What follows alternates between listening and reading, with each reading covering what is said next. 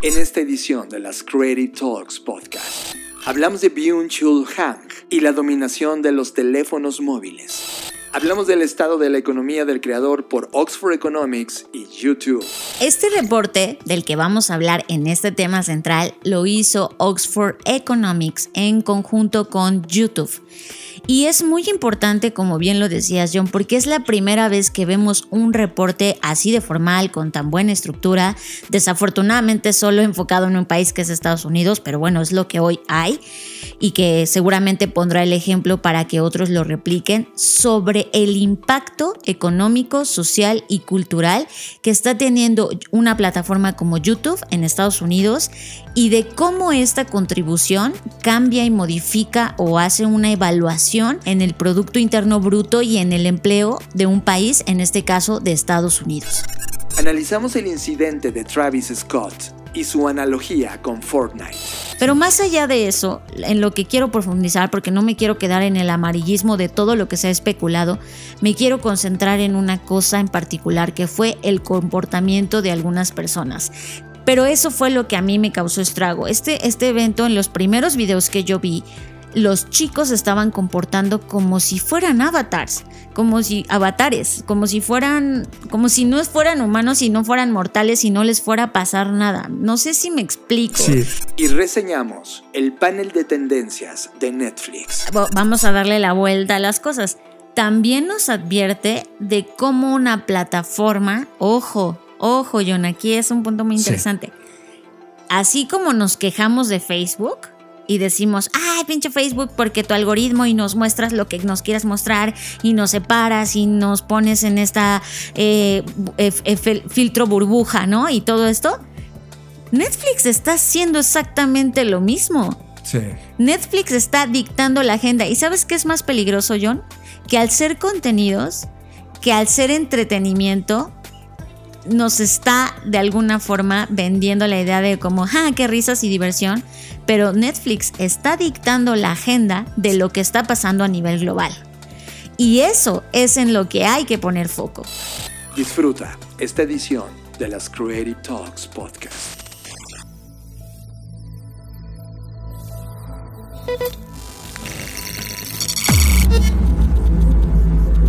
Black Creative Intelligence presenta. Escuchas. Escuchas. Escuchas un podcast de Dixo. Escuchas Creative Talks. Creative Talks. El podcast donde hablamos de creatividad, futuro, innovación, medios, disrupción y emprendimiento. Con Fernanda Rocha y John Black. Por Dixo. La productora de podcast más importante de habla hispana. Por Dixo Hola, ¿qué tal? ¿Cómo estás? Bienvenido a Creative Talks Podcast, el podcast donde hablamos de creatividad, innovación, diseño, negocios futuros y el estado actual de la economía del creador. Como cada emisión me acompaña John Black, a quien le doy la bienvenida. Hola Fernanda Rocha, gracias por estar tú del otro lado, gracias por escuchar las Creative Talks Podcast. Y la verdad es que desde que fundamos este podcast habíamos estado esperando un momento como este, de poder tener datos de lo que estaba sucediendo en esta incidencia, de entender la creatividad como un punto eje de la economía global y de eso se va a tratar mucho esta edición del podcast. Así que Fernanda Rocha, ¿qué te parece si comenzamos ahora? Tema de la semana. Este es el tema que nos robó totalmente la atención. Tema de la semana. Este reporte del que vamos a hablar en este tema central lo hizo Oxford Economics en conjunto con YouTube. Y es muy importante, como bien lo decías John, porque es la primera vez que vemos un reporte así de formal, con tan buena estructura, desafortunadamente solo enfocado en un país que es Estados Unidos, pero bueno, es lo que hoy hay y que seguramente pondrá el ejemplo para que otros lo repliquen sobre el impacto económico, social y cultural que está teniendo una plataforma como YouTube en Estados Unidos y de cómo esta contribución cambia y modifica o hace una evaluación en el Producto Interno Bruto y en el empleo de un país, en este caso de Estados Unidos. A mí me parece brutal, Fer, estos datos, porque por un lado está reportando que en tan solo en, el 2020, lo cual me, me, pone loco ver este dato porque para 2021 esperamos que esto sea más grande, tan solo en el 2020 YouTube tuvo un impacto económico de 20.5 billones de dólares como plataforma, dándole empleo a 394 mil personas que hacen posible todo este ecosistema. Y ojo, esto es solo una plataforma del ecosistema creativo y definitivamente me, sea, me deja entender el tamaño del fenómeno que estamos viviendo respecto a todas las plataformas sumadas que le dan vida a esta voz creativa que estamos viviendo hoy. Y estos datos que vamos a presentar a continuación del reporte lo único que hacen es confirmar la relevancia de la economía del creador, que si bien ya habíamos hablado en otros momentos y se venía hablando desde hace muchos años en la economía creativa, que, era que es esta pues, toda estructura formal que abarca muchas disciplinas, desde la arquitectura, el diseño, eh, cualquier cosa que tenga creatividad. Hoy estamos enfocándonos mucho más en la economía del creador, que está representada por personas que no necesariamente tienen estudios en algo o que cursaron una licenciatura o, tomaron algún tipo de estudio profesional o formal, sino que simplemente se animaron y dijeron voy a tomar mi cámara, voy a tomar mi teléfono móvil y voy a comenzar a grabar y hablar de lo que me gusta. Y que aquí podríamos emitir muchos juicios sobre sí, pero hay gente que habla de puras tonterías y lo que sea. Pero al final del día lo que no podemos negar es que esto está pasando y que esto ya está incidiendo en la economía de uno de los países más poderosos del mundo. Creo que justamente la aproximación tradicional de la creatividad, donde hablábamos de cine, por ejemplo, o de diseño, o de arquitectura, o ciencias de la comunicación y medios, ya fue rebasada, Fer, en el momento en que comenzaron a entenderse plataformas que permitían explorar nuevas narrativas de estos medios. Entonces, estudiabas ciencias de la comunicación y escribías en periódicos y revistas y llegaron los blogs, y luego llegaron los podcasts, y luego llegaron los blogs o videoblogs, y entonces comenzaba una nueva generación de exploración sobre las narrativas, los contenidos, el consumo, el tipo de lectura y consumo que había alrededor de estos contenidos, y finalmente tenemos esto que YouTube nos está reportando. De hecho, para poder comenzar a profundizar, quiero decir antes una frase de Paul Saffo, que es un profesor de la Universidad de Stanford, que abre con eso este reporte y dice, Pienso en YouTube como parte de un ecosistema de innovación, un pozo de agua de videos en el que todos nos reunimos para mirar ese reflejo, a veces de nosotros mismos y a veces de otras cosas que nos interesan. Entonces, ¿qué hizo YouTube? Trajo lo visual conmovedor y lo convirtió en un cambio revolucionario comparable con la invención de los periódicos modernos a principios de siglo. Ahora estamos en el proceso de incorporar esta tecnología a nuestra cultura y cuanto más avanzada es la tecnología, más oportunidades presenta y realmente depende de nosotros como individuos como las comunidades y como sociedades decidir cómo queremos utilizar estas plataformas. Coincido con el Fer, porque YouTube, a pesar de ser un proyecto de garage en el 2004, fue hasta 2006 cuando Google termina comprando la plataforma e inaugurando la web 2.0 que apuntaba a una generación de contenido de usuario y ya no de estos pros, ¿no? De estos dueños de los medios tradicionales que eran los únicos que podían o estaban certificados para hacer contenido. Ahora llegó una nueva revolución y ahora 15 años después de ese momento estamos teniendo estas fotos del tamaño que significa este, este tipo de contenidos o creadores.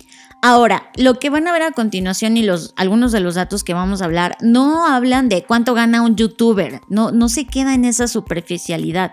Habla de la industria, o sea, de cómo esto está moviendo masas. Voy a hablar de tres principales beneficios que este reporte aborda. Primero, el impacto económico. Y como le estoy diciendo, no solamente lo que ganan los creadores, sino cómo ellos también le dan trabajo a otras empresas de producción, incluso hasta restaurantes asociados, tiendas minoristas todo el ecosistema que mueven, pues eso está generando una nueva economía, nuevos ingresos, no solo a nivel, no solo ingresos que se generan Estados, en, Estados Unidos para Estados Unidos, sino ingresos que se generan en otros países y que termina ese dinero en Estados Unidos. Como lo dijimos, 20.5 billones es el total del ingreso anual. Eh, está impresionante esa cantidad solo de YouTube. Y, y quiero poner dos datos nuevos en términos económicos, Fer. Hay 38 mil canales que ya rebasaron sus 100 mil suscriptores para diciembre de 2020. 38 mil. Y hay 5 mil que rebasaron sus millón de suscriptores, lo cual habla de que la audiencia está ahí. Sí, y siguiendo con este tema del impacto económico, algo que también hay que puntualizar, además de esto dato que comentas, que va muy de la mano, es que muchas personas están usando YouTube como un trampolín para aprender nuevas habilidades relacionadas con sus trabajos actuales y avanzar en sus carreras. Entonces, eso también genera nueva economía, porque si yo estoy en una empresa ganando, voy a poner una cantidad de este 5 dólares, ya sé que eso no es una cantidad, pero bueno, estoy poniendo un ejemplo, son 5 dólares los que gano, yo me pongo a ver cosas en YouTube, a aprender y eso me hace a mí ganar ahora 10 dólares. Entonces eso también es parte de la, este impacto económico al que se refiere el reporte, no solamente los ingresos directos, sino cómo esto genera nueva economía para todos, un nuevo tipo de riqueza. Y los negocios construyen alrededor de ellos nuevas conexiones, ¿no? Por ejemplo, nosotros con Blackbot tenemos las Black Trends, nos ha permitido compartir ideas y esto hace que una relación exista entre las personas que nos escuchan y se enganchan con nuestros contenidos y eso también es un canal que no habíamos visto en los medios tradicionales o en la economía creativa tradicional. Y eso me lleva al punto número dos, que es el impacto social. En este caso, recuerden que estamos hablando de un reporte estadounidense, pero dice que los americanos, que ya sé que está mal dicho, porque todos los que vivimos en el continente americano lo somos, pero en este caso sería los estadounidenses, ven a YouTube eh, o buscan en YouTube información, eh, capacitación, enriquecer sus procesos de aprendizaje y eso para este reporte representa un impacto social.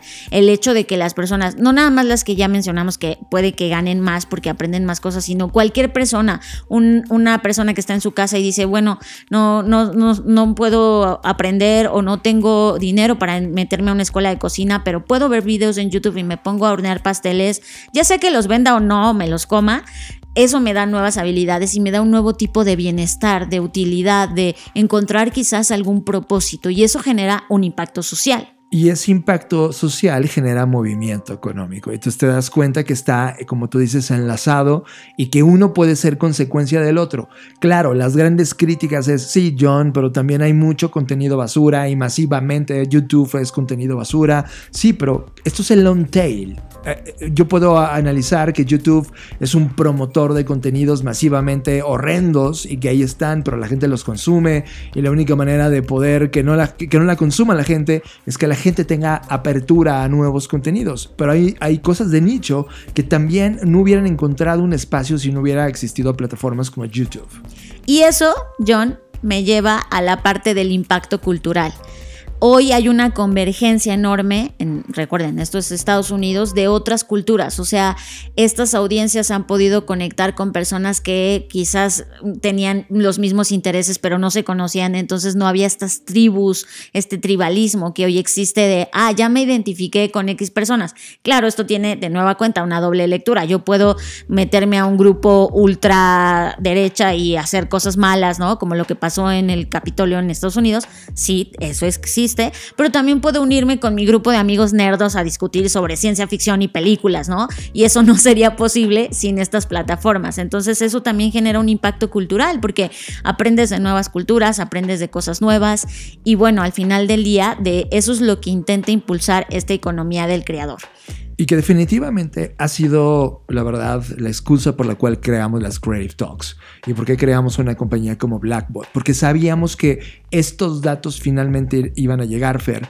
Y mira, solo estamos viendo los datos desde el punto de vista de YouTube. Pero imagínate que hubiera un estudio que estuviera tomando todo el fenómeno completo, donde YouTube es un, actor de la fotografía. Eh, falta traquear TikTok, falta ver los datos de Snapchat, de Instagram, de Twitch, de estas nuevas plataformas que ahora están también permitiendo tener este acceso de contenido y permitiendo que otros creadores comiencen a capitalizar y a crear toda una economía alrededor de esta plataforma.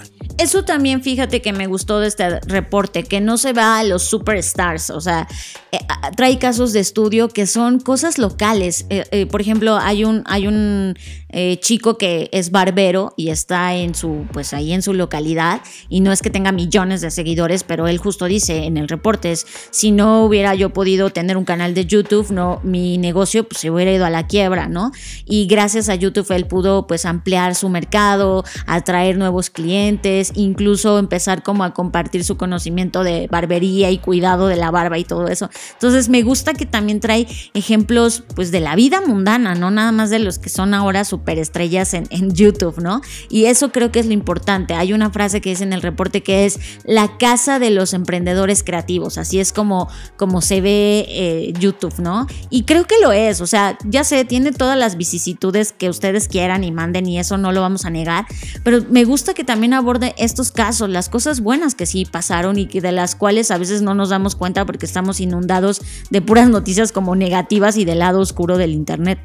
Y un esfuerzo a reconocer, Fer, de todo eso es que YouTube, al entenderse esta máquina cultural, económica y social, sí tomaron muy en serio entrar con un revenue hacia los creadores. Fueron de las primeras plataformas que dijeron, oigan, la verdad, esto necesita regresarse en dinero para la gente que está generando este contenido para nosotros. Hoy, hoy la, la, fotografía, la foto completa de lo que está ocurriendo en trabajos directos de tiempo completo son 394 mil personas que ya trabajan todos los días porque lo hacen a través de YouTube. Es decir, están dedicados a esta generación de contenido y, e ideas y todo lo que se consume en YouTube dentro de la plataforma. Lo cual, Fer, habla de que esto es enorme ya en, el fenómeno también de las personas contratadas que viven de lo que sucede en YouTube. Sí, y que justo es otro de los temas que apunta, que por ejemplo los músicos emergentes pues encontraron espacios en YouTube en donde, como decías tú, John, quizás nunca nadie te hubiera podido escuchar porque pues tocabas un tipo de música muy particular o muy peculiar o un género pues que a lo mejor no era masivo y de repente en tu canal de YouTube empezaste a encontrar tu tribu y comenzaste a democratizar este acceso, ¿no? El, ya no necesitas hoy toda la disquera, que entiendo obviamente que la distribución de la música en muchos casos sigue siendo la misma, pero me, refiero al descubrimiento de tu talento, eh, puede ocurrir de una manera mucho más sencilla que pensar ser músico hace 20 años, ¿no? Entonces creo que también va hacia allá, hacia el tema de música y de nueva cuenta. Ponen un ejemplo de un canal que se llama Supaman, que es una, es como una música folclórica, ¿no? De hecho, la persona que se, hace llamar así, pues tiene un traje típico como, pues de, como indígena, ¿no? O sea, hay toda una historia, obviamente, y hablan de su caso, y, y él justamente habla de cómo YouTube lo ayudó en su parte activista a crear una comunidad, una comunidad que entendiera a los artistas nativos, y me parece súper interesante que cuenta sus datos, ¿no? Que ahora ya tiene más de 10 millones de views y que es una locura. O sea, él mismo dice, no sé cómo pasó esto, pero ocurrió, ¿no? Y, y creo que de eso se trata también YouTube, de estos como accidentes, si los queremos llamar así, de gente que se atrevió a hacer algo, de creadores, y que creo que aquí está muy bien subrayar el tema creador, que creador es todo aquel que se atreva a dar el paso, ¿no? O sea, lo que digamos que lo que diferencia a una persona creadora de una no es que una se está atreviendo, no es que tenga ultrapoderes o 10 brazos. O sea, creo que esto también es un tema. El reporte pone muy claro que cualquiera que se atreva puede tomar el escenario. Me encanta. Y este caso que tú mencionas de Superman me parece brutal. Él, de hecho, en el estudio menciona, YouTube me ayudó a no solamente convertirme en un activista para mi comunidad, sino también utilizar la plataforma para promover, promoverme a mí mismo y además a otros artistas nativos. Y es, es, eso, Fer, la democratización. Creo que las buenas ideas, eh, de repente cuando empiezas a analizar lo que hemos hecho de Internet y te topas con que oh, está llena de contenido basura y de personas estúpidas que son famosas, etc., de repente también tienes que voltear a ver la parte que está sosteniendo a esta economía y son justo estos chispazos de las cosas buenas que logran suceder dentro de Internet. Y ojo, quiero que lo sepan, YouTube no nos está pagando un solo centavo para hablar de esto, sino que nos parece absolutamente relevante el tomar una fotografía de este fenómeno y es una fotografía de un puzzle, de, de un rompecabezas enorme donde solo tenemos una pieza llamada YouTube y que ahora es una mega economía, enorme economía y que nadie está mapeando. Creo que esto es, Fer, un llamado claro, no solamente a las instituciones que hacen posible el análisis de la economía global, sino inclusive a los países por entender qué está ocurriendo. Si esto es la foto de Estados Unidos, no quiero entender ¿Qué sucedería en otros países donde estamos equivalentes en términos de horas de consumo? En México se consume entre 8 y 16 horas de contenido diario en YouTube, lo cual es como, quiero una foto de esto, quiero entender cuáles son estas personas, qué están haciendo, de qué tamaño es la economía, porque una vez que la tienes clara, una vez que ves la foto, quieres ser parte de ella. Y entonces, Fer, ahí es donde te conviertes y dejas de ser un solo consumidor para convertirte también en un creador. Y eso definitivamente va a marcar la economía de esta década.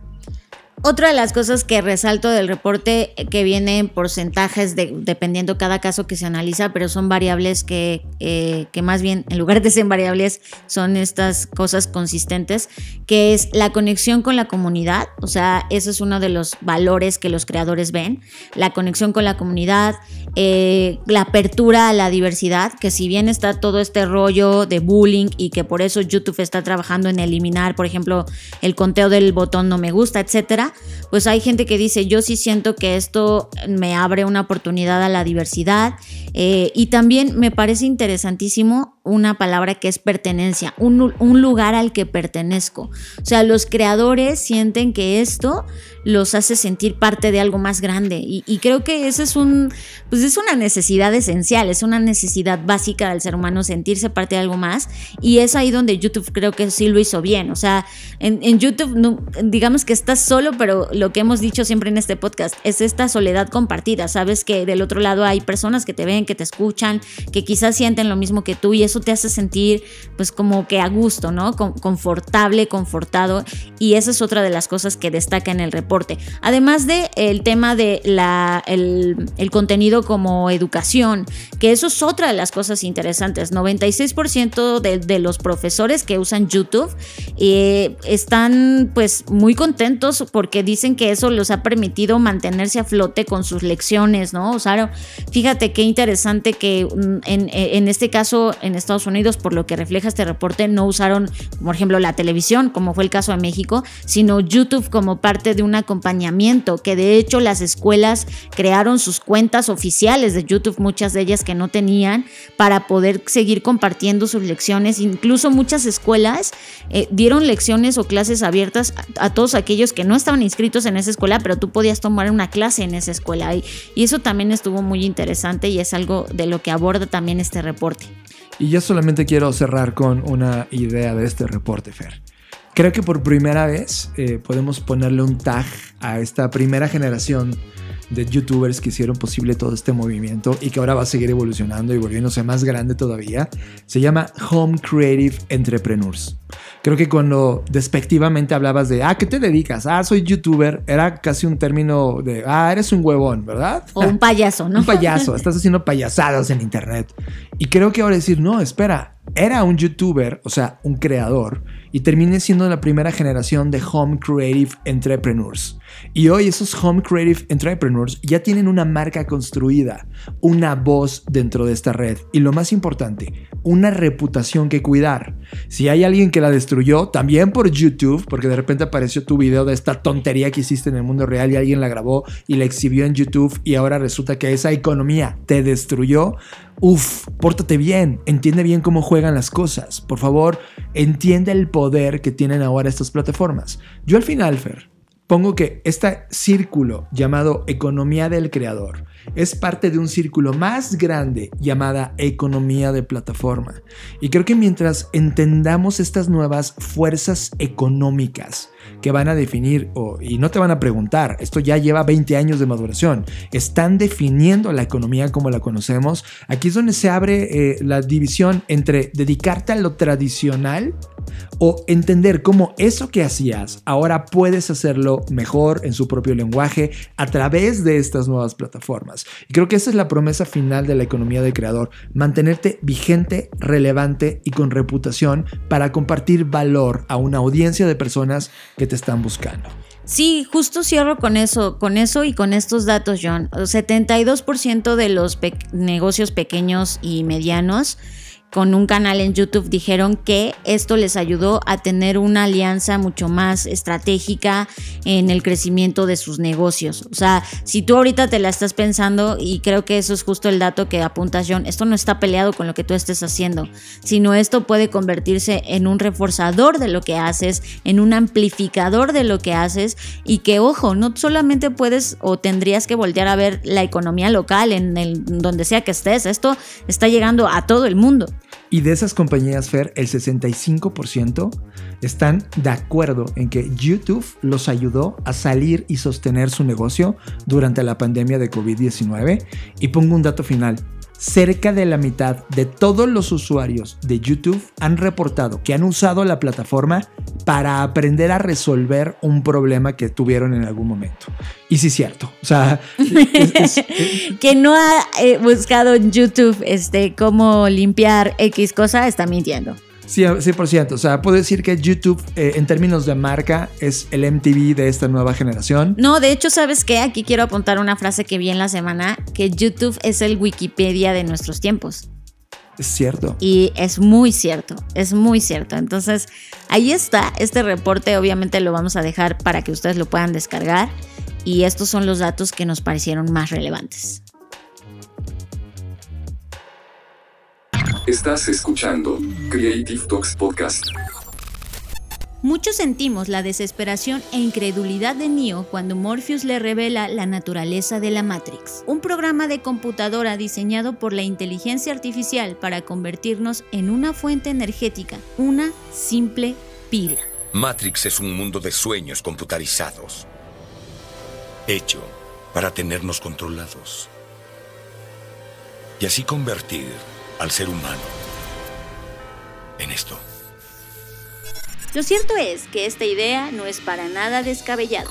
El cuerpo humano es una pequeña central eléctrica móvil que proporciona energía a través del movimiento y el calor. El cuerpo de un adulto en reposo libera alrededor de 100 y 120 vatios de energía en forma de calor. En un día de actividad libera una media de 3 kilovatios hora de energía, cantidad que podría hacer funcionar un televisor LCD durante 30 horas. ¿Qué pasaría si pudiéramos cargar nuestros dispositivos tecnológicos con nuestra nuestra propia energía corporal? Investigadores de la Universidad de Colorado Boulder crearon un pequeño dispositivo en forma de anillo o pulsera capaz de aprovechar el calor humano para funcionar sin batería. El dispositivo es una especie de wearable capaz de extraer energía del cuerpo humano. Otra opción son los generadores termoeléctricos en la piel, que pueden ser parches que aprovechan el calor natural de una persona y mediante generadores termoeléctricos convierten la temperatura interna del cuerpo en electricidad. Investigadores de la Universidad Pública de Carolina del Norte mejoraron la tecnología logrando hacerla más pequeña y ligera. Es capaz de producir hasta 20 microvatios por centímetro cuadrado. Pero ¿qué pasaría si nosotros somos la batería de nuestros dispositivos tecnológicos personales que usamos? En 2017, unos emprendedores subieron a Indiegogo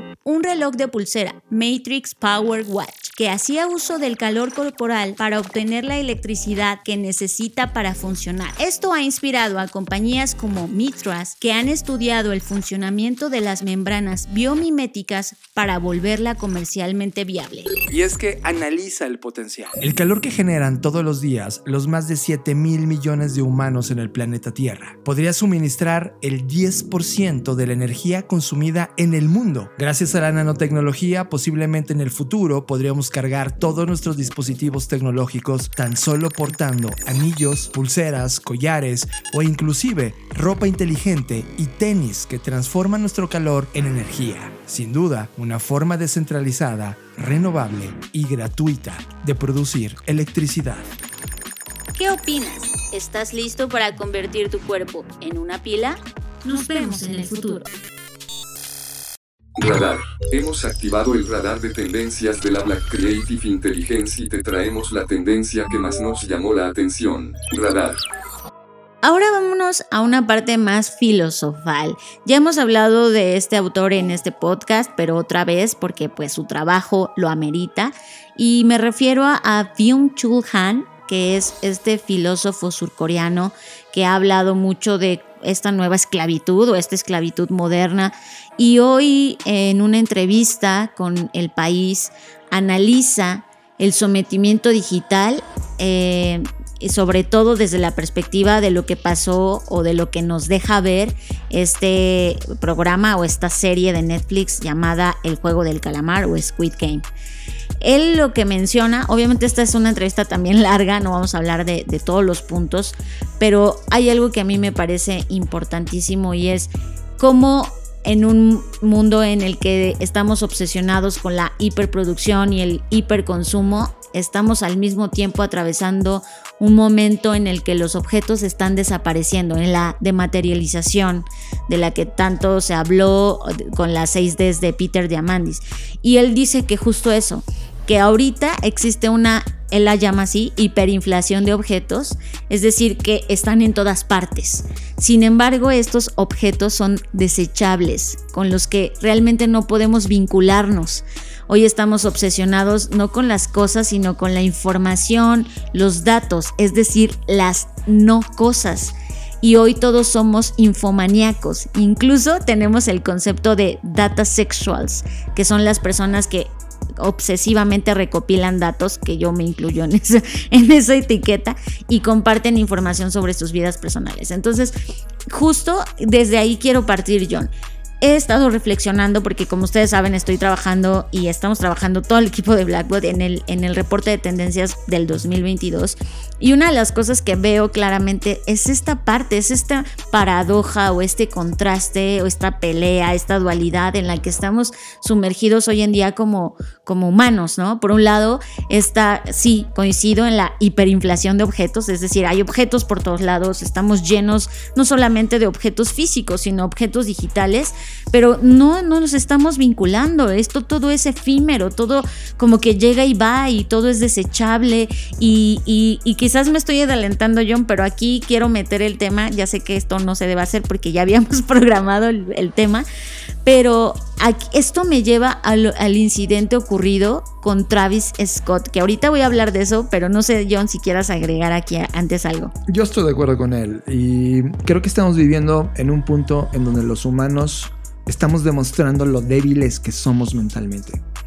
O, lo débiles, débiles que queremos ser mentalmente. Porque eh, si entendemos lo que está ocurriendo frente a nosotros, si sabemos que algo está mal en nuestro comportamiento, en el sistema mismo, en la compulsividad con la cual compramos, pero cuando llegas y prendes la tele, solo te das cuenta que hay mensajes que reafirman y entonces llegas a tus redes sociales y solamente está el contenido que el algoritmo que ya aprendió de ti sabe que le vas a, vas a reaccionar y vas a darle like o vas a pasarte tiempo, pero al final, cuando llega la noche, dices, ¿qué de todo este contenido que que tuve que perder en estas pantallas, que de esto recuerdo. Y Fer, yo creo que la primera vez que me cayó el 20 fue cuando empezaron a salir este reporte de las pantallas, una vez al mes, no es cierto, una vez a la semana, si no me equivoco. Eh, te manda un reporte los domingos por la mañana de cuál es el tiempo que tienes usando frente a tus pantallas. Esto es en los dispositivos de Apple, pero también tengo entendido que Android ya lo hace también. Y de repente te das cuenta que estabas dedicándole mucho tiempo a una plataforma en particular que decías, ¿qué recuerdo esta plataforma? Fer, en ese momento yo dije, basta, y por ejemplo, uno de mis primeros experimentos para poder lograr este cambio que, está definitivamente criticando este, este artículo y este filósofo es el, mi iPad. Mi iPad fue el primer dispositivo que dije, aquí no va a entrar ninguna red social, no tengo nada de redes sociales, solo tengo activadas las cosas que sí uso para crear. Y se ha convertido en mi dispositivo más importante, donde, donde leo, donde veo libros, donde dibujo, donde escribo ideas y donde no estoy perdiendo el tiempo de mi timeline enterándome qué le pasó al vecino, a mi primo que ni siquiera le hablo y me cae gordo, poniendo la foto de su última pendejada que hizo. La verdad necesitamos ser críticos y dejar de, eh, dejarnos seducir por las cosas fáciles para lograr romper esta tiranía de las pantallas y los algoritmos. Sí, que es una de las preguntas que le hacen en, en esta entrevista sobre que los teléfonos inteligentes nos habían prometido libertad y que en realidad lo que nos están dando es una nueva prisión, ¿no? Y el es que te dieron la libertad de ser prisionero. O sea, eso, es lo, que, me encabrona. Es como, el, teléfono no te está disparando diciendo, sí, tienes que leerme. No.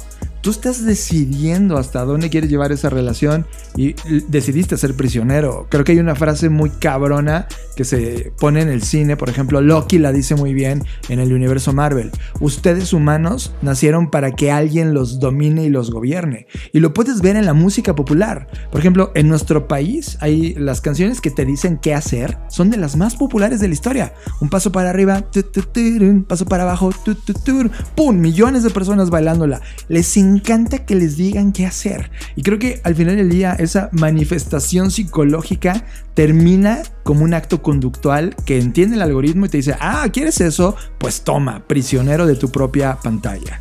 Sí, de hecho él hace una comparativa y dice que es un dispositivo de subyugación y que actúa como una especie de rosario y las cuentas que tiene cualquier persona que ha visto un rosario, que son estas bolitas, que puedes contar y hacer estas oraciones. Bueno, pues él dice que esto es nuestro nuevo rosario y que así es como mantenemos un teléfono inteligente constantemente en nuestra mano, ¿no?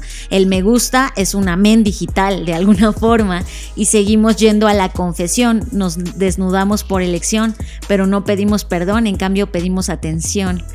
Y eso es como, esto me encanta, me encanta su perspectiva, porque es totalmente cierta y desde ahí se dirige hacia el tema del juego del calamar. E, él habla justamente y de hecho cita a otro, em, a otro filósofo que es un filósofo alemán y dice, Walter Benjamin dijo que el capitalismo representa el primer caso de un culto que no es sacrificial, sino que nos endeuda y justo habla de que los primeros días de la digitalización la gente soñaba que el trabajo sería reemplazado por el juego, pero en realidad el capitalismo digital explota sin piedad el impulso humano por el juego. Piensa en las redes sociales que incorporan deliberadamente elementos lúdicos para provocar adicción en los usuarios, que es justo esto que tú comentabas, John. 100%. De hecho, es muy triste, Fer, porque voy a decir algo muy personal y íntimo. A mis papás, a mi papá y mamá, les dije, ven el juego de calamar. Y en mi, en mi fondo esperaba un acto intelectual y analítico diciendo, wow, esto es un fenómeno social, John, es lo que nos está ocurriendo en la sociedad. No, su respuesta cuando les dije, ¿qué les pareció? Ah, estuvo muy buena, nunca pensaríamos que era el viejito.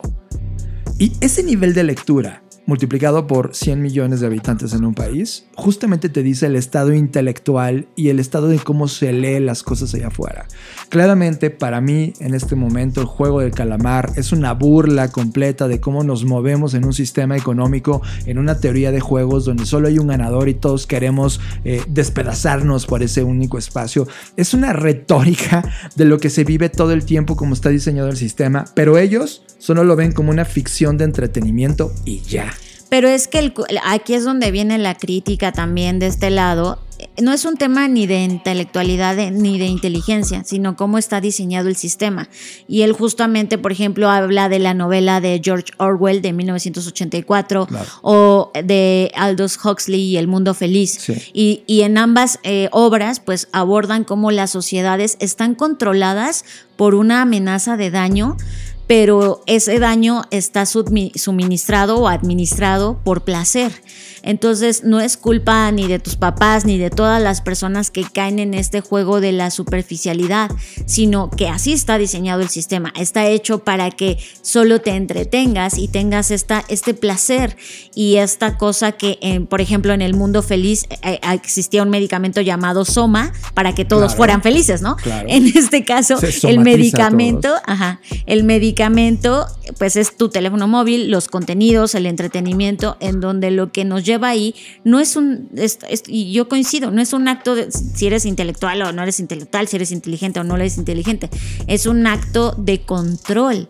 Y, y la única forma de salir de ese control eh, o de hacer un poco una, un acto de rebeldía o subversión es a través de la conciencia, de darnos cuenta, que es algo de lo que hemos hablado mucho en este podcast. De... Para desarrollar esa conciencia, Fer, de que eres controlado, necesitas atreverte e incomodarte para tener nuevos datos. Pero ellos, o sea, todas estas personas, incluida mi familia, ya no quiere tener estos nuevos datos. Y lo ves desde la escuela, Fer. O sea, ¿cuántos de tus compañeros de salón de clase en el salón donde tú estabas, no importa nivel, primaria, secundaria, kinder, universidad, realmente estaban emocionados por el conocimiento per se? ¿Viste?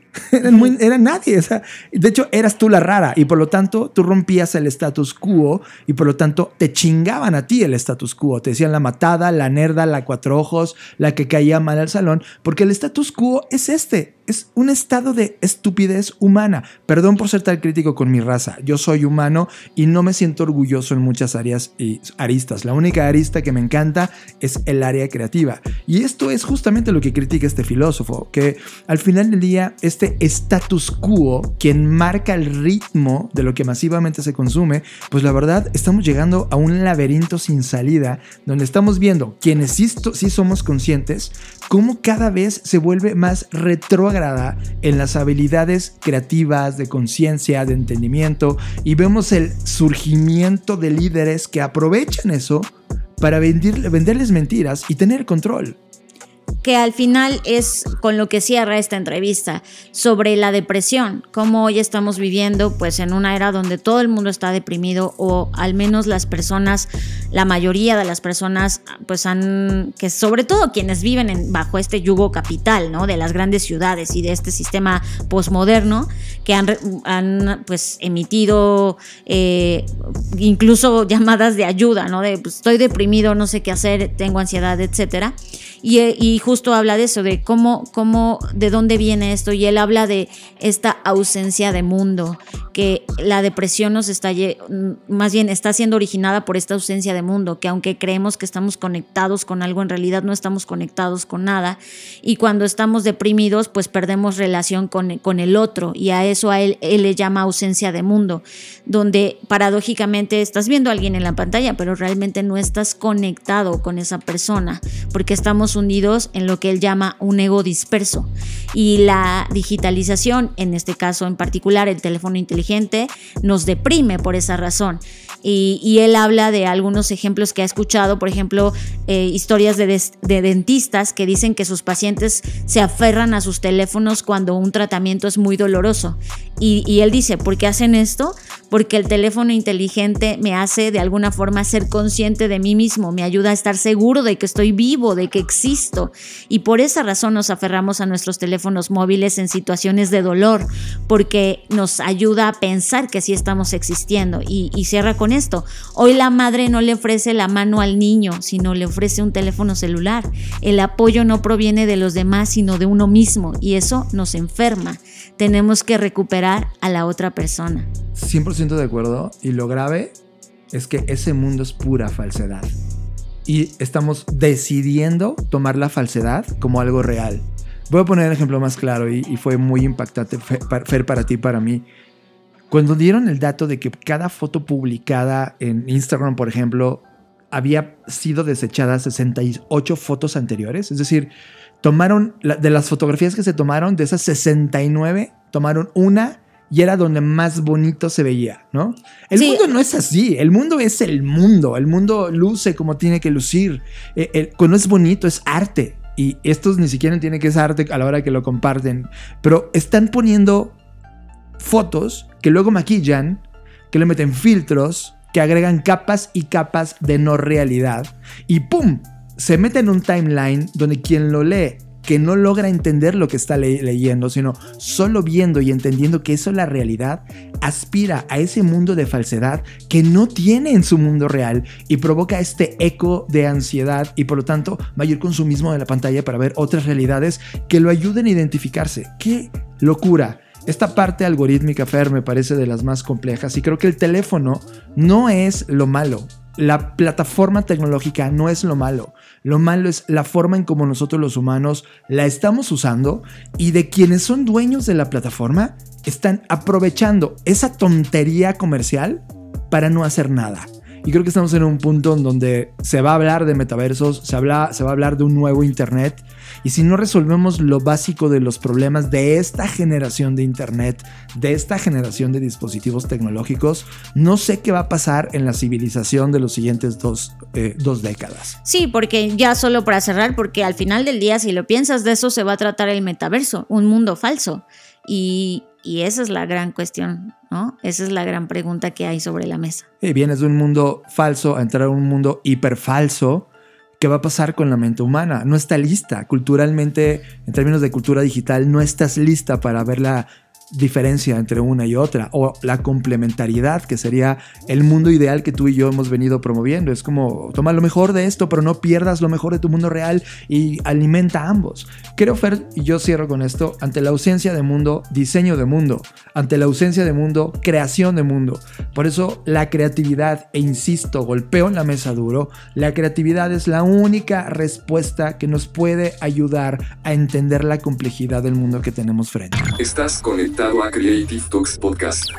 Vivimos en un mundo en hiperaceleración, en donde las reglas cambiaron, los paradigmas se destrozaron, la tecnología juega un papel evolutivo fundamental y los nuevos líderes padecen de un virus de irrelevancia y analfabetismo. La única solución, entender las bases del potencial de la creatividad humana. Bienvenido al curso de Introducción a la Creatividad, la primera conversación educativa que te llevará a entender la relevancia del pensamiento creativo en la dinámica de innovación del mundo actual. 30 minutos, que son una muestra de los contenidos que diseñamos en Black Introducción a la Creatividad, una experiencia educativa de Black School. ¿Qué pasaría si? Cada 15 días, Luis Armando Jiménez Bravo e Imelda Schaeffer conectan los puntos más complejos de la economía, negocios, emprendimiento, planeación financiera y administración en Conectando Puntos Podcast. Bienvenidos a Conectando Puntos, el podcast en el que hablamos de economía, psicología, finanzas, sociología y básicamente cualquier área del conocimiento que nos ayude a tratar de entender este pequeño y loco mundo que llamamos sociedad. Conectando Puntos, un podcast de Black Creative Intelligence presentado por CESC Consultores. Conectando Puntos, disponible en todas las plataformas donde escuchas podcast. Estás procesando Creative Talks Podcast.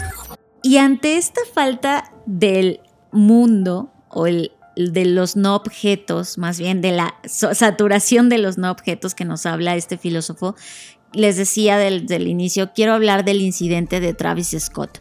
Si tú no te has enterado qué pasó, bueno, Travis Scott es un artista, un músico, un cantante, lo que quieras llamarle, porque es todo eso.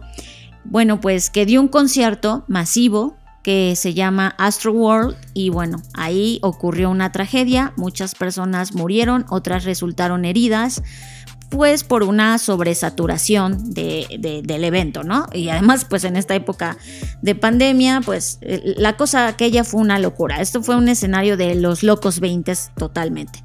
Pero más allá de eso, en lo que quiero profundizar, porque no me quiero quedar en el amarillismo de todo lo que se ha especulado, me quiero concentrar en una cosa en particular que fue el comportamiento de algunas personas.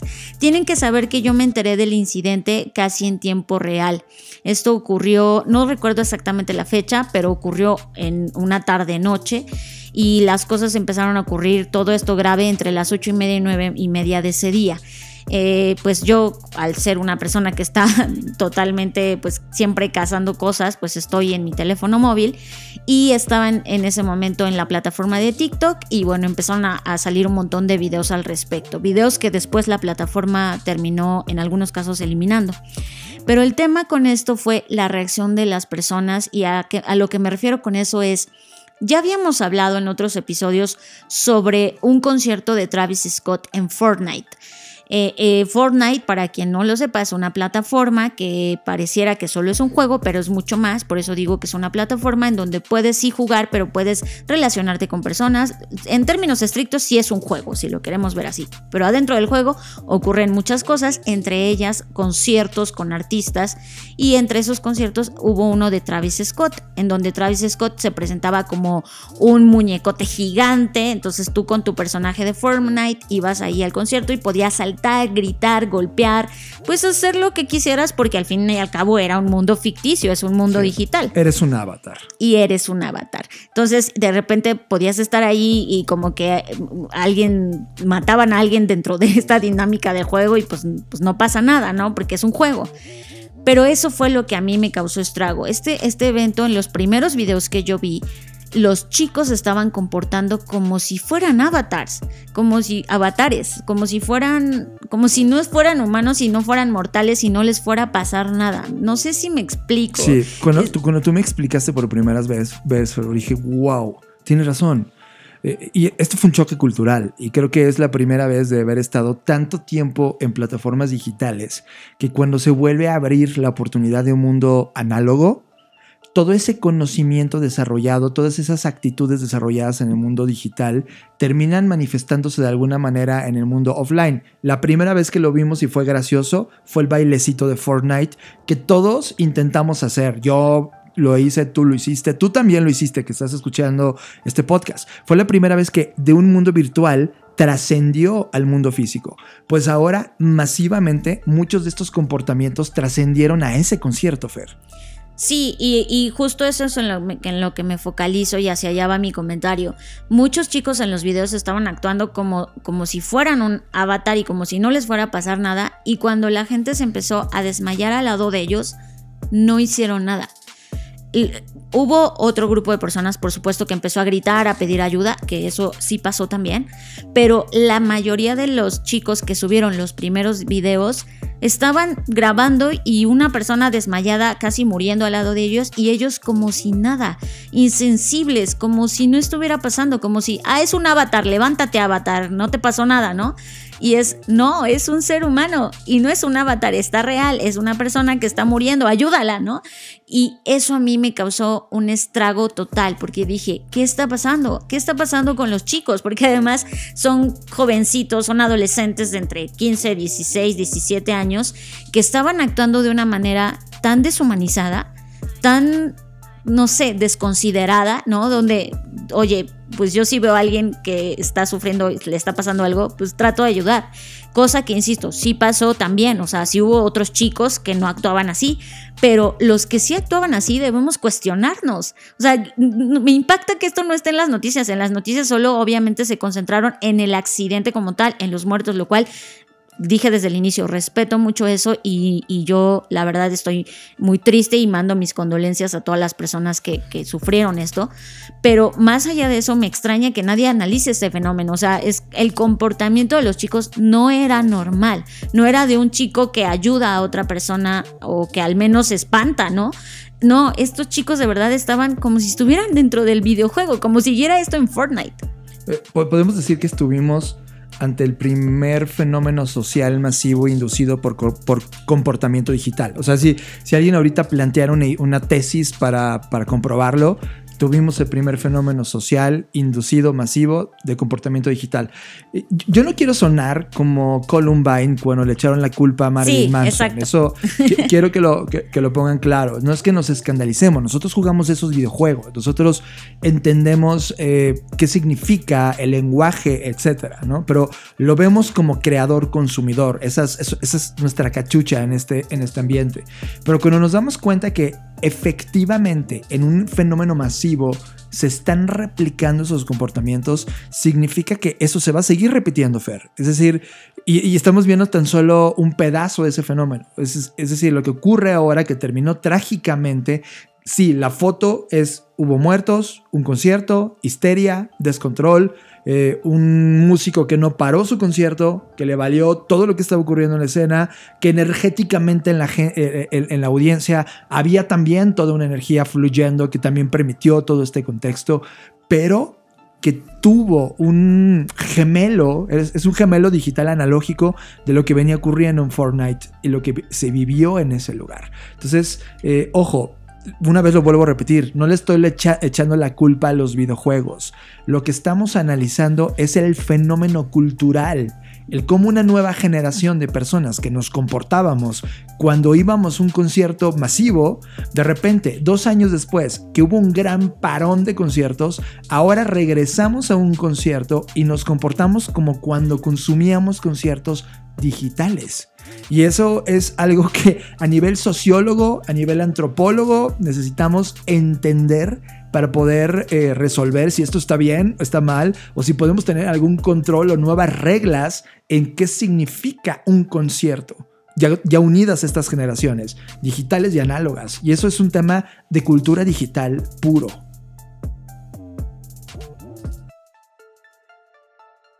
Radar. Hemos activado el radar de tendencias de la Black Creative Intelligence y te traemos la tendencia que más nos llamó la atención. Radar. Pero queremos cerrar con este tema de comportamientos digitales y cultura digital y creatividad, con algo que en la semana nos pareció tremendamente relevante.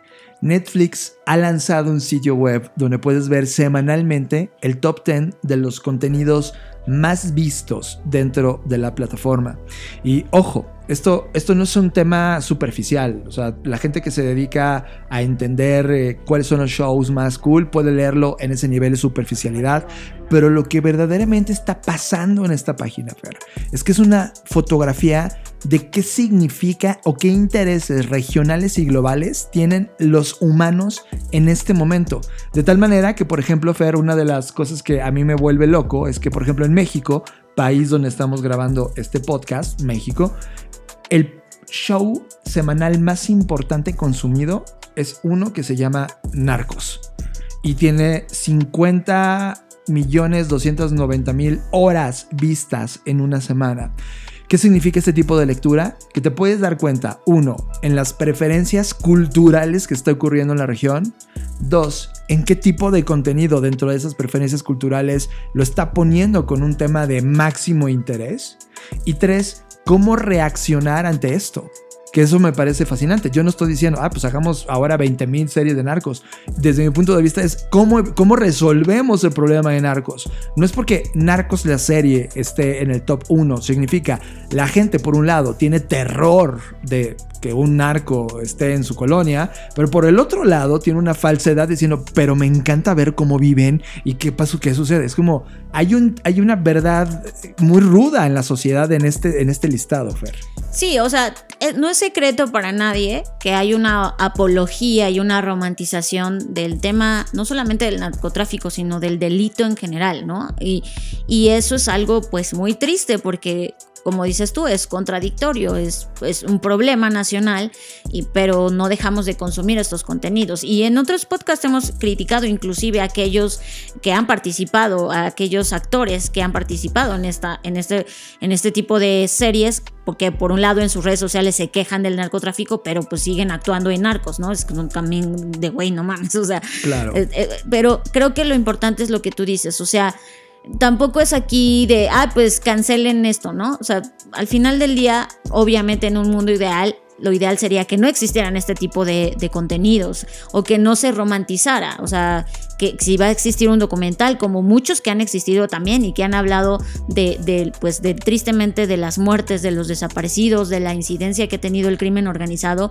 y que nos hace reflexionar al respecto, bueno, quizás desde ese punto que también tendrá sus debilidades y muchos han criticado, podría hacerse. Pero aquí es totalmente una romantización y eso es muy preocupante porque entonces las nuevas generaciones sobre todo y cuando estás en esta edad, en la adolescencia, que eres más vulnerable y más receptivo en muchos sentidos, pues puede que percibas que esto está bien y que está justificado que si tú no estás en la escuela porque tu situación económica, porque también esto no es culpa de una plataforma, es culpa del sistema, ¿no?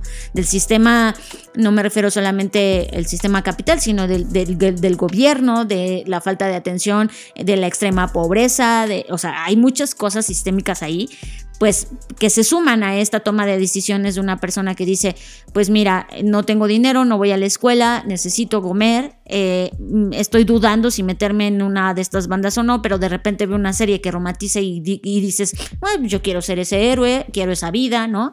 Quiero tener esa fama o lo que sea, y pues esto de alguna forma u otra ayuda a validar a quien está tomando un tipo de decisión así, o sea, así de grave es esto.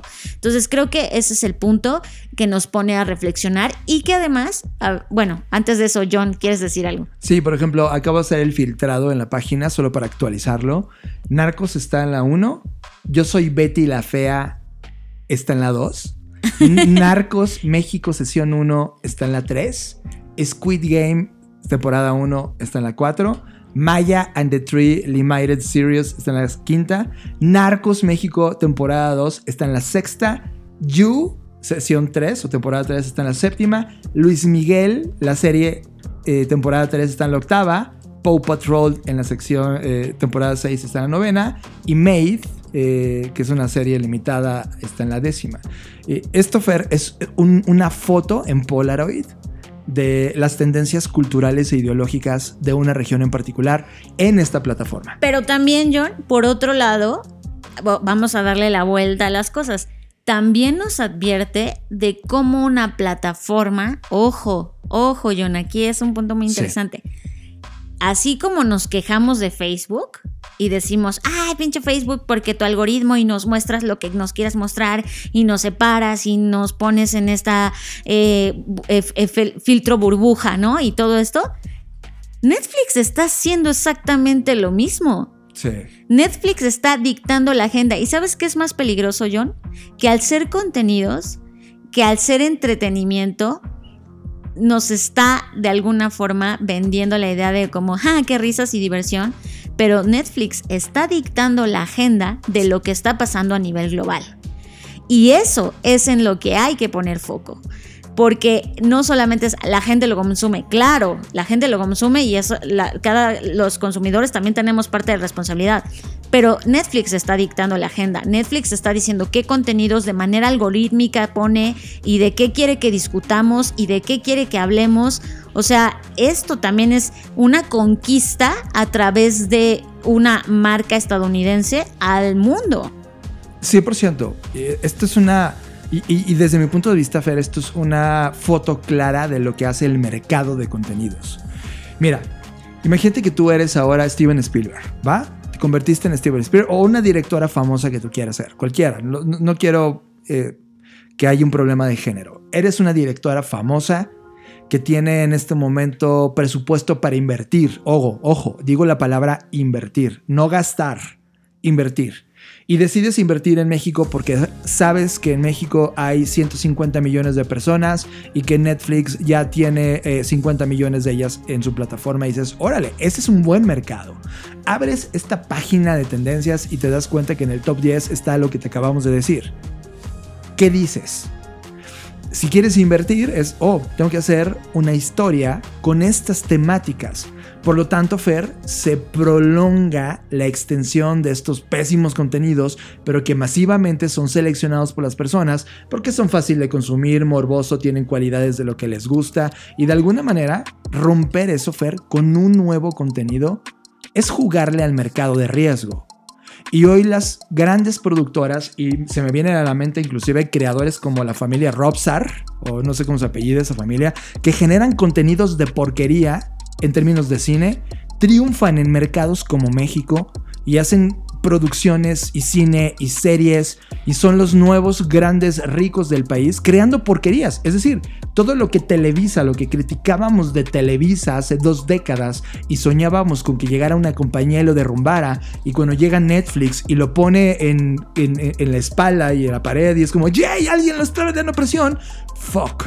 Regresamos de nuevo, nuevamente al mismo imperio, solo que dentro de una plataforma, porque ahora Televisa también hace contenidos para Netflix y la única barra de decisión es justo este tipo de tendencias, porque es lo que la gente ve y eso, eso es la parte cultural que es difícil de romper. Y volvemos al punto de quien crea las narrativas domina a las personas, domina el mundo. O sea, Porque las personas quieren ser dominadas. Quien domina a la... Sí, John, pero eso es más, más complejo de querer ser dominadas. O sea, la gente está en un punto de vulnerabilidad a través de la ignorancia y eso es muy peligroso. O sea, lo que quiero aquí resaltar es que no podemos perder de vista que Netflix está creando cultura y qué tipo de cultura es la que queremos que Netflix termine por crear. Esa es la pregunta. Porque además, y aquí nada más para complementar este tema, esto está en una arista, pero Netflix está trabajando en muchas más abrió también en estos días una plataforma de libros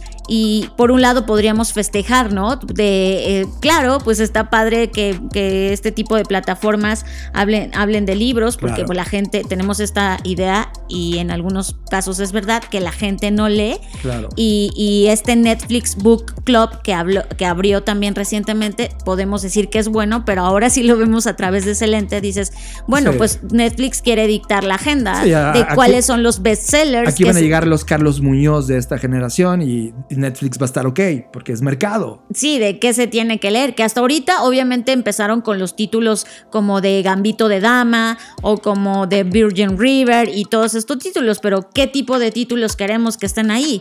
¿Cuáles son los títulos de, los que van a hablar? Ahora están hablando de Orange is the New Black o de Made, que comenzaron siendo libros, o de Unorthodox, o, sí. Eh, o sea... Que, que te dan esperanza y dices, wow, estos son los temas que vamos a discutir, me encanta. Pero cuando llega la masividad, destroza la idea original y la convierte en simplicidad pura para mal. Sí, y como tercera arista vemos que Netflix le entró también al tema de los videojuegos y por eso eh, incrementó la renta mensual de, lo que, del costo que tú pagas por la suscripción, porque ahora pues también ya está esta nueva arista en donde tú puedes jugar videojuegos que evidentemente están totalmente relacionados con eh, sus propias series, como Stranger Things, que, que ahí fue un caso muy controversial porque los desarrolladores del juego ya lo habían hecho por su parte y luego Netflix les quitó los derechos y fue ahí una batalla que obviamente perdieron porque Netflix es un monstruo y ahora Netflix ya tiene la propiedad del juego de Stranger Things y ya te lo puedes jugar en su plataforma. Entonces, lo que quiero que veamos aquí es que Netflix ya dejó de ser hace un montón de tiempo y es más, dudo que algún día lo haya sido una simple empresa que puso a disposición contenidos en streaming de verdad es una, es una compañía que está intentando conquistar, y no me quiero escuchar como Pinky Cerebro, pero que efectivamente está intentando conquistar el mundo a través de narrativas y la cuestión es, es esa qué narrativas queremos que se beneficien, que se propaguen, que se promuevan en este tipo de plataformas. Por 100% de acuerdo contigo, es necesario una ética de las narrativas. Estás escuchando Creative Talks Podcast. Fernanda Rocha nos apasionó brutalmente esta edición de las Creative Talks. Como cada emisión, siempre se nos va el tiempo rapidísimo y hemos llegado al final. Así es que, bueno, pues recuerden que nos pueden seguir en redes sociales como arroba blackbotrocks. Ahí si quieren seguir discutiendo del tema, ahí podemos echarle duro y tendido. También a mí me pueden seguir en redes sociales como arroba Fernanda Roche. A mí me siguen en Twitter, arroba John y ya está, los demás búsquenme, no pasa nada.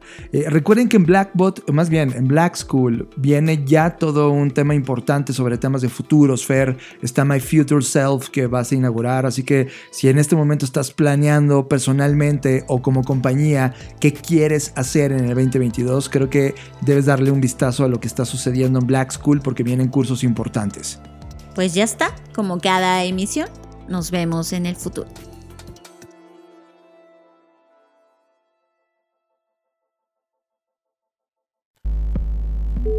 Dixo presentó. Dixo presentó. Creative Talks. El podcast en donde hablamos de creatividad, innovación, medios, disrupción y emprendimiento. Con Fernanda Rocha y John Black. Por Dixo, la productora de podcast más importante de habla hispana. Nos escuchamos en el futuro.